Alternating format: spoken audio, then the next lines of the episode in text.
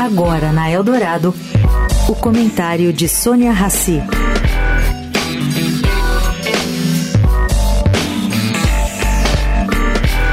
Gente, o presidente Lula anunciou essa semana uma linha de crédito no valor de 350 milhões de reais a ser liberada pelo BNDES. Para quê?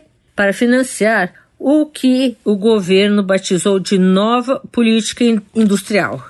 Que de nova aqui entre nós não tem muita coisa. E ainda inclui aí propostas já testadas que não deram certos nas outras gestões do PT. Bom, na outra mão, aqui em São Paulo, o governador Tarcísio de Freitas, aproveitando a comemoração dos 470 anos da cidade ontem, também fez um anúncio, um anúncio de investimento de 200 milhões de reais, que não é dirigido a empresários em geral, e sim com foco escolhido os comerciantes e empreendedores do centro de São Paulo. Essa ajuda vem para acelerar as atividades de revitalização do centro. Olha, cá entre nós, se isso for bem feito, a cidade vai ganhar novos empreendimentos e grande incremento de turistas. A conferir. Sônia Raci, para a Rádio Eldorado.